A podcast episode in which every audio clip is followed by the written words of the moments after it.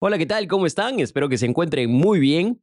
Hoy quiero hablarles sobre fermentos y este es un tema que no es novedad en este podcast, ya lo he tratado antes, los invito a escuchar algunos episodios, en especial eh, la entrevista que tuve con el gran Readers Rossini, el brasilero que es más peruano que brasilero, prácticamente lleva una vida viviendo aquí y en esta entrevista hablamos realmente sobre la importancia de los fermentos, de los alimentos fermentados y principalmente de la kombucha.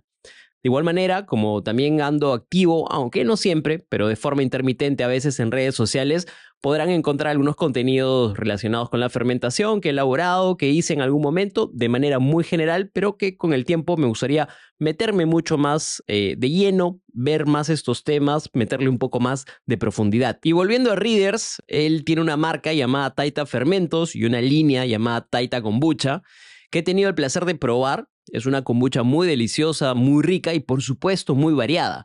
Y algo que me gusta de Readers es que está constantemente metido en el campo de la educación, es profesor, él enseña no solamente en Le Gordon Bleu, que es donde pues tiene la, la, profesión de chef y enseña y forma a muchos jóvenes, sino que también es profesor de diferentes talleres de fermentación te enseña a hacer tu propia kombucha, a hacer tu propio chucrut, a sacar tu producto fermentado. Así que, pues, si tienen la oportunidad, busquen su página, búsquenlo, conversen con él, él está muy accesible. Así que van a poder aprender de él y por supuesto también si les interesa este tema de los fermentos, los invito a buscar literatura, buscar libros. Está el libro de Sandor Katz, que es un reputado profesional en este campo, un activista alimentario que además pues enseña mucho también sobre la fermentación. Tiene un libro interesante sobre el arte de la fermentación que los invito a ver. Bueno, y como les cuento, luego de la experiencia que tuve de tratar, de conocer y de conversar con readers, me metí mucho más de lleno en el tema de fermentos y realmente hoy por hoy me siento un promotor de los alimentos fermentados. Creo que son increíblemente especiales y creo que también esconden detrás toda una educación muy interesante todo un tema de conocimientos que espero tengan la oportunidad de aprovechar. Si en algún momento les gustaría aprender o hacer sus propios fermentos para elaborar en casa, como por ejemplo una kombucha, de pronto no les gusta la kombucha, también pueden hacer su propia chicha de jora o tal vez otro producto, su pan de masa madre o, o finalmente un chucrut. Creo que va a ser una experiencia muy interesante de aprendizaje, un arte, prueba y error, y pues por supuesto cuando tengan el producto terminado van a sentirse creadores de algo que está vivo y de algo que también es muy beneficioso. Bueno, en este episodio quiero expandir mi curiosidad por los alimentos fermentados y quiero hablarles sobre todo este universo mágico y de mucho, de mucho interés y pues darles, alcanzarles algunas distintas ideas sueltas, también aprendizajes propios que por ahí me han sido muy útiles y que por supuesto también creo que pueden serles de ayuda, por lo menos tomen esto como, aunque no lo sea, como una mini clase, como una clase muy, muy introductoria sobre la fermentación, por lo menos vamos a aprender un poquito de, la historia, vamos a aprender un poquito los conceptos clave, vamos a recorrer algunos fermentos muy comunes y quizás algunas otras, eh, algunos otros datos, alguna otra información que, pueda ser útil también. Pero antes, antes, antes de continuar, por supuesto los invito a compartir, a darle una reacción, a darle un me gusta, una calificación a este podcast que ha sido producido y es producido con mucho cariño, con mucho amor, con mucho interés por dar siempre algo nuevo, algo diferente, algo de valor para todos ustedes. Sé que la comunidad es pequeña, pero es bastante ahí, está muy, muy, muy eh, pendiente de estos temas. Por supuesto, están muy conectados con la salud, con el bienestar. Y bueno, quiero mandar un saludo especial para, para mi amigo Kevin Portocarrero y su novia Paola, que tuve la oportunidad de conocerlos gracias a este podcast. Ambos son emprendedores que me han enseñado un montón y que pues eh, la verdad es que este es, esto es lo bonito del podcast, poder conocer gente nueva, con intereses muy comunes, con intereses muy, muy, muy parecidos a los que uno tiene y por supuesto también enriquecernos mutuamente, porque al final este es un proyecto que no tiene un fin lucrativo, sino que su fin es justamente conectar, expandir el conocimiento y también ver oportunidades de colaborar mutuamente, que así, así es como se hacen las cosas. Bueno, si lo están escuchando en cualquier otra plataforma, ya sea Spotify, Google Podcast, Apple Podcast, Amazon Music, cualquier plataforma de audio, igual compartan, igual eh, guarden este episodio para que el algoritmo pueda promocionarlo más o hacerle, hacérselo llegar a alguien que tal vez tenga intereses similares.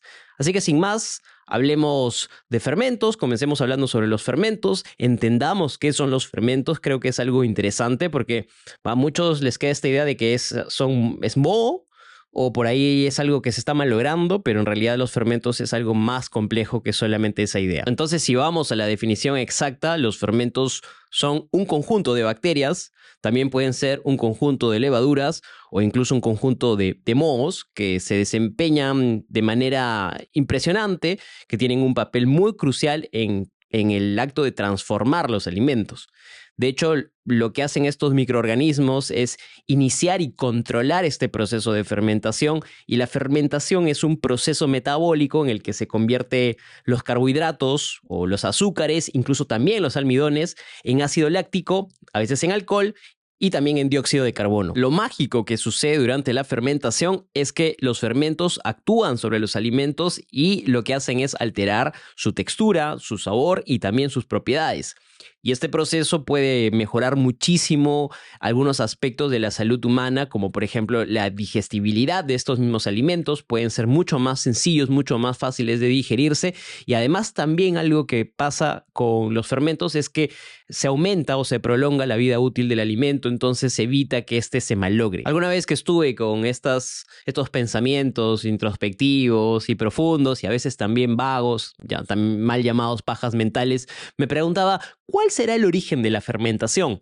Y pues cuando me puse a averiguar, pues no había un, criterio exacto del origen, no hay una fecha exacta, pero se cree que la fermentación fue descubierta de manera muy accidental cuando los alimentos se dejaron en condiciones propicias para que esto sucediera, para que la acción de los microorganismos naturales tuviera acción y pudiera desarrollar este proceso.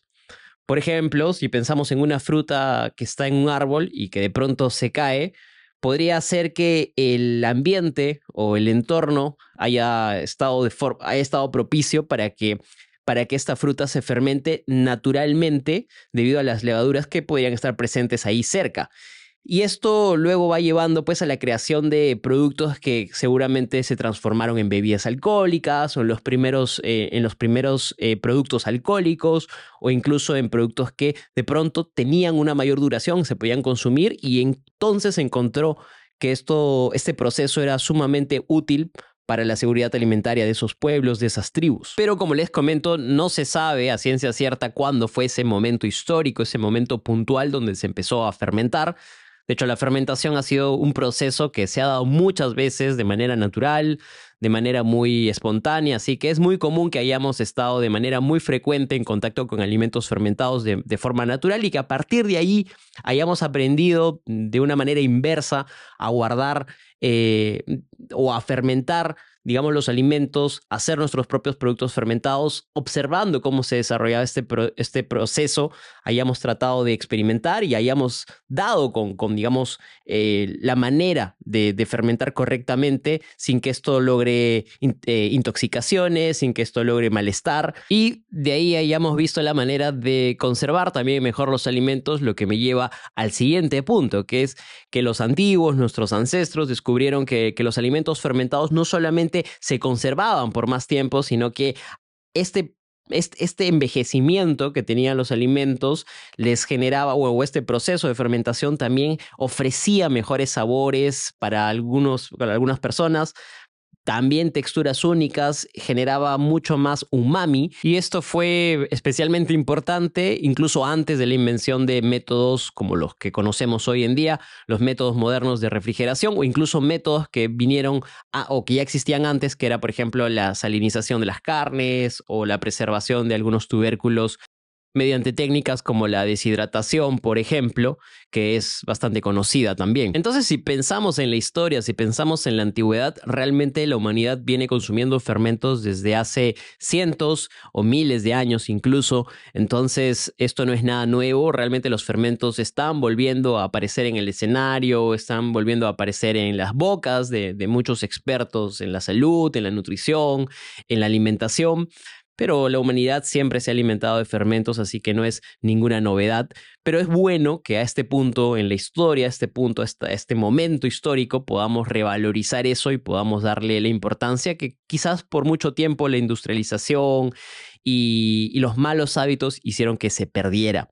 De hecho, si pensamos también en, algunos fermentos que son representativos de antes, que son los fermentos que, que la humanidad ha ido consumiendo por, mucho tiempo, podemos pensar, por ejemplo, en los fermentos lácticos o en los productos lácteos. Los productos lácteos eh, son también, eh, vienen de, procesos de fermentación. Ahí tenemos el yogur, tenemos el queso, que también tiene un largo historial. Y este consumo principalmente se dio en regiones donde la domesticación de animales productores de leche era mucho más común, como en Europa, por ejemplo, o en el Medio Oriente, donde estas prácticas tenían ya muchísimo tiempo. Y luego, otro tipo de fermentos muy representativos fueron las levaduras, que existieron tanto en la panificación como en la elaboración de cervezas. Y las levaduras han sido utilizadas desde miles de años atrás para elaborar los productos que la humanidad sigue consumiendo hasta hoy, que es el pan y, la chela, ¿no? La rica chela. Y, por ejemplo, si pensamos en, una cultura en específico, podemos remontarnos al antiguo Egipto. En el antiguo Egipto, la cerveza y el pan eran alimentos, alimentos básicos de la canasta. Hoy en día es difícil pensarlo así. Claro, el pan sigue siéndolo, pero la cerveza ya no tanto. Pero en ese tiempo la cerveza era alimenticia y su producción pues implicaba estos procesos fermentativos. La cerveza antigua se elaboraba principalmente con ingredientes como cebada y trigo, algo que se sigue haciendo, aunque no siempre se malteaban como en los procesos que hoy se hacen, ¿no? que son más modernos. En ocasiones lo que se hacía con la cerveza era añadirle eh, hierbas o meterle especias o incluso también se le añadía miel para mejorar los sabores porque el sabor era muy amargo. El proceso de fermentación de la cerveza era mucho menos controlado y era mucho más rudimentario la levadura salvaje del ambiente iniciaba realmente la fermentación, no se le añadían levaduras específicas ni nada por el estilo, o sea, realmente todo era muy, muy manual, muy, muy tradicional, muy rudimentario. Y entonces acá uno de los problemas es que podía resultar en sabores y calidades que eran muy variados, o sea, no había una estandarización y creo que eso es uno de los hitos que ha logrado un poco el conocimiento de estas técnicas, el conocimiento de la química, la aplicación de esto en la industria, es poder hoy en día gozar de productos así y de calidades que son más consistentes. Eh, entonces, en los tiempos antiguos no se entendía completamente el papel que tenía la levadura en la, en la elaboración de cerveza, por lo que eh, la consistencia era pues realmente siempre un desafío. De hecho, la cerveza antigua a menudo era más turbia y menos filtrada que las versiones que tenemos hoy, que son realmente muy diferentes. Si alguien del pasado viniera a estos tiempos, realmente no reconocería la cerveza o quizás diría que lo que está probando no es cerveza. Y esto se debía básicamente a la falta de los procesos de clarificación y de filtración eh, avanzado. ¿no? El, sabor y la textura, eh, debido a la fermentación que era natural y a la variedad de ingredientes, era pues muy, muy variado, muy, muy o sea, muy poco estandarizado. Era muy común que tuviera sabores más agrios o que incluso la textura fuera mucho más espesa. O sea, si pensamos en esa textura, podríamos pensar en una, en una, consistencia más viscosa. El grado alcohólico era mucho, mucho menor al que tenemos hoy. Si podemos compararlo, podría ser como el grado de alcohol que podría tener una chicha de jora, algo mucho más moderado, que Claro, evidentemente con la cantidad podías embriagarte, pero eh, no era como, como un, lo equivalente a una botella de 300 30 eh, mililitros, por ejemplo, hoy en día, que sí provoca, provoca un efecto mucho más rápido debido al alto grado de alcohol. De hecho, otro problema en la época era eh, la forma de conservar la cerveza, porque no había una manera de hacerlo. La cerveza no se conservaba muy bien, debía consumirse muy rápidamente para evitar que se echara a perder. Por eso es que se consumía a cántaros, se consumía en cantidades. Si se guardaba, eh, realmente terminaba avinagrándose y eso pues ya no podía probarse, ya no podía disfrutarse. Pero eh, a nivel nutricional y a nivel social, eh, la cerveza realmente tuvo un impacto muy positivo. Era una bebida nutricional, eso sí, era una importante fuente de nutrición. de nutrientes que evidentemente no, no, no tenían en otros, en otros alimentos de la dieta y a nivel social podríamos decir que, bueno, la cerveza en su momento no tuvo el valor recreativo que hoy tiene, sino que era un poco más ritualístico, era un poco más, eh, era una bebida un poco más formal, pero además también formaba parte de, la remuneración que se les hacía a los trabajadores, eh, en realidad tenía un valor económico importante. En la Europa medieval ya la cerveza fue desempeñando un papel mucho más crucial y acá es importante que, que, lo, que lo, puedan tener en cuenta porque realmente la historia nos, nos enseña muchísimo. De hecho, em, en, la, en el medioevo también la cerveza fue un componente muy importante, muy esencial en la dieta de las personas, también era muy nutritiva, pero en términos de salud pública, sí tuvo un impacto bastante grande. De hecho, durante muchos periodos de la Edad Media, el agua no era muy segura para beber, a menudo paraba contaminada, a veces los, los sistemas eh, de saneamiento no eran adecuados también había eh, mucha contaminación, eh, las, las, casas no tenían realmente el tratamiento adecuado de las aguas, los ríos y los arroyos cercanos a, a, menudo, por ejemplo, se contaminaban con residuos domésticos, con residuos industriales, y eso hacía que tomar agua sea realmente un veneno. Si tomabas agua te podías enfermar, podías contraer una enfermedad, podías intoxicarte. Entonces la cerveza en ese contexto eh, realmente se convirtió en una alternativa muy segura.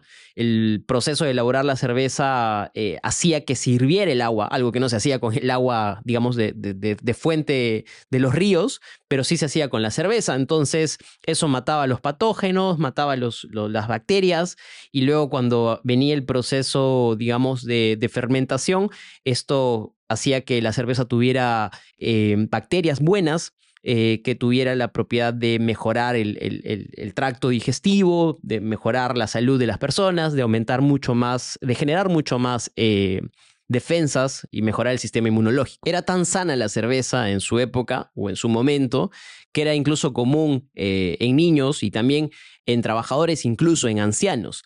Así que casi todo el mundo la consumía y la consumía bastante. Hoy es impensable eso. ¿Se imaginan? Bueno, no cabe duda que la humanidad siempre ha consumido fermentos y lo seguirá haciendo. Y de hecho, si nos ponemos a pensar y a reflexionar un poco más en la importancia que tienen los productos o los alimentos fermentados, es que nos han, nos han salvado, nos han provisto realmente de opciones viables y nos han protegido pueblos, han protegido épocas, han hecho que, que la humanidad pueda sobrevivir porque quizás solamente con los alimentos disponibles no era suficiente, había que transformarlos, había que darles un tratamiento. Realmente es eso, la cocina es darle un tratamiento a los alimentos y la fermentación es un proceso más. Otra cosa que me gustaría puntuar o me gustaría señalar sobre el tema de los fermentos es que, mm, que son parte integral de muchas culturas, de muchas cocinas en todo el mundo. Por ejemplo, si pensamos en Asia, podemos ver el kimchi en Corea o el sauerkraut en, en Alemania. Y la kombucha, que está en todas las regiones. Yo me he quedado estupefacto cuando, cuando, cuando fui a, Europa o cuando fui a Estados Unidos y pude ver un mundo muy desarrollado en la kombucha, algo que estamos empezando a adquirir aquí en Perú, en, Latinoamérica, pero que aún le falta mucho. O sea, aún nos falta experimentar más con kombucha, eh, eh, tratar de, de, introducirlo mucho más y hacer que su consumo sea mayor, sea más, más grande. Eh, hay mucha resistencia. Hace poco lancé un reel donde hablaba justamente de que si no has crecido con los sabores de la fermentación es probable que los encontremos extraños. Entonces, creo que hay que comenzar, digamos, a acostumbrar el paladar y a educarnos un poco más a abrirnos a la experimentación, a estos nuevos sabores, a estas nuevas texturas a estos nuevos desafíos también que, para nuestro paladar. Y otro punto que creo que, que apoya el consumo de fermentos en general a, a la humanidad y a las personas hoy por hoy es que la fermentación es un proceso que es muy accesible, o sea, realmente es muy simple, aunque hay que conocer un poco sobre cómo hacerlos. Una vez que lo sabes, se puede aplicar muy fácilmente, puede ser una alternativa para personas que no tienen muchos recursos, para personas que no se pueden permitir de pronto algunos alimentos. La fermentación nos ayuda, o sea, a poder hacerlo, cualquiera puede hacerlo, es muy democrático, lo puede hacer una persona con altos recursos, como una persona de muy pocos recursos hay que tener, digamos, que los materiales y el espacio para poder desarrollarlo de manera exitosa, pero se puede hacer. Y otro gran punto son los beneficios para la salud, que me los había guardado para mencionárselos. Los beneficios de la salud son amplios, son, son muchos. Primero tenemos la mejora en la salud digestiva, porque el, contener probióticos, los fermentos eh, nos dan bacterias beneficiosas que mejoran nuestra flora intestinal y esto ayuda muchísimo a dos cosas, la digestión y además la absorción de nutrientes todos los días consumimos algunos fermentos o cada semana consumimos algunos fermentos, vamos a mejorar inevitablemente nuestra digestión, vamos a poder asimilar mejor esos alimentos que consumimos, vamos a poder estar mucho más fuertes. Y, ahí viene el segundo punto, que es fortalecemos el sistema inmunológico porque lo, que hace también los probióticos es ayudar a fortalecer las defensas, a librarnos de estos patógenos, a luchar contra los patógenos que siempre están en el ambiente, siempre están en, en nuestro cuerpo, incluso esperando que las defensas se bajen para actuar. También vamos a mejorar nuestra nutrición. Los fermentos nos van a ayudar a, digamos, a tener una disponibilidad interesante también de vitaminas, de minerales, de compuestos fenólicos también. Eh, por ejemplo, si consumimos kombucha, tenemos los compuestos fenólicos del, té, que son antioxidantes, pero también tenemos este, bastantes minerales, bastantes vitaminas.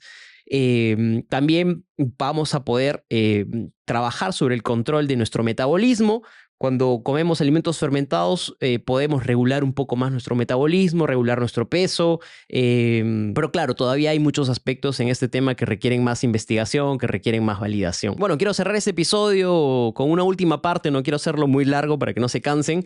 Quiero mencionarles eh, algunos alimentos, algunos fermentos muy comunes, también que se han vuelto también eh, fermentos muy comerciales, que hoy por hoy los pueden consumir. También si quieren pueden tenerlos como oportunidades para mm, más adelante, si aprenden a hacer, pueden, puede ser una oportunidad de negocio, puede ser una oportunidad para, para, comercial, para comercializarlo y, ¿por qué no?, para empezar a promoverlos también, ¿no?, en nuestro círculo. De hecho, algo que, que me ha pasado a partir de esta obsesión o este, esta, esta, esta afición hacia los fermentos es que ha habido muchas personas en mi familia interesados en conocer un poco más. También he descubierto personas en mi familia que hacían sus propios fermentos. Ha sido una oportunidad de conectar con un tema, un tema más de conversación.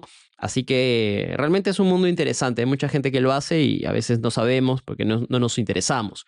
El primer producto es la kombucha, que ya se los he mencionado por demás. La kombucha es una bebida hecha a partir de té, eh, que está inoculado con la colonia de bacterias y levaduras que le llaman Scooby. Básicamente a esto se le añade azúcar. Las, bacterias o esta colonia de bacterias lo que hace es consumir este azúcar que, que, la va transformando en, realmente en, en, anhidrido carbónico, va haciendo su proceso de fermentación. Eh, la kombucha tiene un sabor ligeramente ácido y efervescente, pero todo esto depende un poco de cómo se haga, del tiempo que se someta a la fermentación. Pero lo bueno es que la kombucha es muy conocida por su contenido de probióticos, es bastante buscada también por eso y además a mí desde que tomo kombucha me ha ayudado muchísimo a fortalecer el sistema inmunológico, realmente a tener un, una opción que, me ayude, digamos, con mi digestión, que también tenía problemas, sufría mucho de problemas en la digestión, así que ahora realmente la kombucha me ha ayudado bastante. El segundo fermento es el chucrut, que está elaborado a partir de repollo o de col. Esto es un proceso mucho más sencillo. Básicamente, este, este repollo, este col, se fermenta y esto hace que el chucrut tenga un proceso, un sabor diferente, que sea muy rico en vitamina C, que sea muy rico en vitamina K y además que sea una gran fuente de fibra. Lo pueden acompañar en sus ensaladas, lo pueden acompañar en sus platos. Realmente esto les va a ayudar muchísimo. El tercero es el kefir. El kefir es una bebida que está hecha a, a base de gránulos de kefir, que son una combinación de bacterias y levaduras. Y el kefir es muy rico también en probióticos, es muy beneficioso para la salud digestiva en general. Eh, algunos lo confunden con la kombucha, no son lo mismo, pero tienen básicamente los mismos aportes, los mismos efectos a nivel de salud. Luego pueden hacer su propio pan de masa madre. Hoy por hoy hay una industria interesante del pan de masa madre que es por supuesto caro, pero también porque es realmente saludable. Es un pan distinto, es un pan consistente, llena, está mucho más sano, libre de, de, harinas, eh, digamos, eh, y de otros productos químicos. Em, realmente es, es, es, es, un producto mucho más fácil de digerir que el pan común, el pan cotidiano, el pan de la panadería. Y está bueno para personas que tienen también sensibilidad al gluten. Todo depende cómo se haga, cómo se, cómo se elabore, pero es una gran opción. Luego también tenemos el yogur, que bueno, el yogur no necesita introducción. El yogur está elaborado a partir de leche que se fermenta con, con bacterias y el yogur es uno de esos alimentos muy conocidos, muy deliciosos, que lo puedes consumir en un desayuno. Es una rica fuente de calcio, de proteínas, de probióticos. Recuerdo cuando era niño y consumía antibióticos porque andaba mal o tenía algún problema. Eh, siempre me decían, toma yogur para que se recomponga tu flora intestinal y dicho sea de paso, sí, funcionaba, te ayuda. Y bueno, el último producto es la chicha de jora. Es un producto nacional, es un producto ancestral. De hecho, tradicionalmente la cultura andina ha trabajado mucho la chicha de jora, es una bebida fermentada a base de maíz, del maíz de jora, y tiene un significado cultural muy importante. Además tiene un contenido alcohólico significativo, hay que tener mucho cuidado, hay que tener también bastante, bastante eh, delicadeza con cómo se consume, pero también mucho cuidado de dónde proviene, porque claro, hay hay algunos inescrupulosos que a veces alteran estas bebidas y lo hacen con fines comerciales, pero bueno, si sabemos de dónde viene y que ha sido hecho realmente de una manera adecuada, podemos disfrutarlo bastante. Bueno, este ha sido este pequeño episodio sobre fermentos. Espero no los haya tosigado con tanta información. Espero les haya gustado. Voy a seguir hablando de estos temas porque creo que vale la pena. Es parte de este proyecto de Superfoods. Así que, pues nada, ustedes escríbanme, díganme qué episodio específico les gustaría sobre fermentos. De, de pronto que les explique cómo se prepara cada uno de estos que he listado. Quizás como una visión general. O de pronto quieren abordar algún otro tema específico sobre la fermentación o sobre los fermentos. Me avisan y yo contento, más que gustoso, más que alegre de poder acompañarlos en este viaje. Un abrazo, que estén muy bien y que tengan una gran semana.